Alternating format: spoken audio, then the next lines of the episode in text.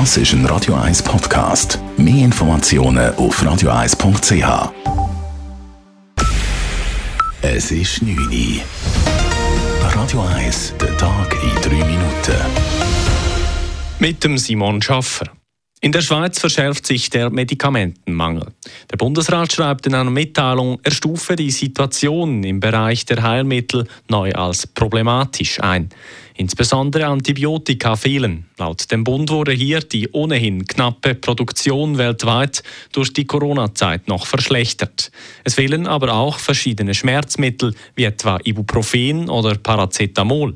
Deutlich betroffen vom Mangel sind vor allem Arztpraxen und Apotheken.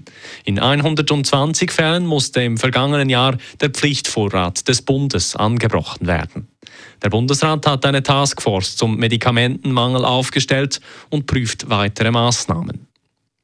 Die Schweizer Post wird grüner. Ab sofort stellt die Post Briefe und Pakete in den Städten Zürich und Bern ausschließlich mit Elektrofahrzeugen zu. Dabei kommen über 560 neue Fahrzeuge zum Einsatz. Die Elektrofahrzeuge in Zürich und Bern seien aber erst der Anfang, sagt die Postmediensprecherin Silvana Grellmann. Bis zum Jahresende von 2024, wenn wir eigentlich jetzt neben dem Standort Zürich und Bern auch weitere Städte wie Genf und Basel äh, voll elektrisch zustellen.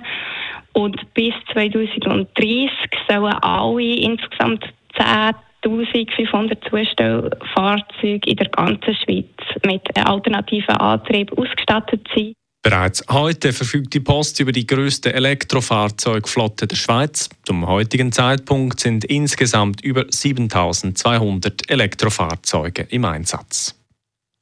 Die Schweiz wird wohl über die Reform der zweiten Säule abstimmen. Der Schweizerische Gewerkschaftsbund SGB wird das Referendum gegen die Reform der beruflichen Vorsorge ergreifen. Das sagte heute Gewerkschaftschef und Nationalrat Pierre-Yves Meyer in einem Interview mit dem Blick.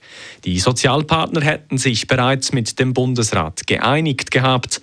Das bürgerliche Parlament habe danach aber entschieden, dass die Arbeitnehmenden drei Milliarden mehr Beiträge leisten müssen, so Meyer. Der Präsident des Gewerkschaftsbundes gab zudem bekannt, dass man eine geplante Volksinitiative zurückziehen werde. Diese hätte Gewinne der Nationalbank für die AHV benutzen wollen.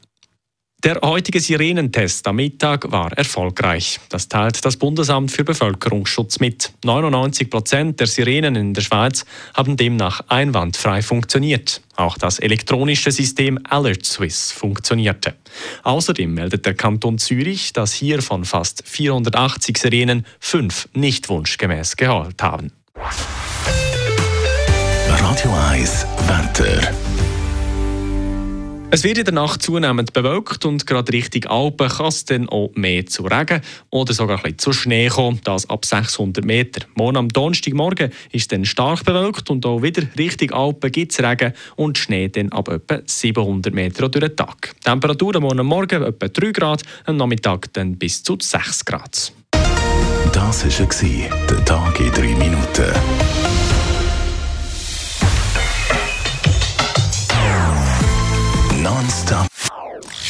Das ist ein Radio 1 Podcast. Mehr Informationen auf radio1.ch.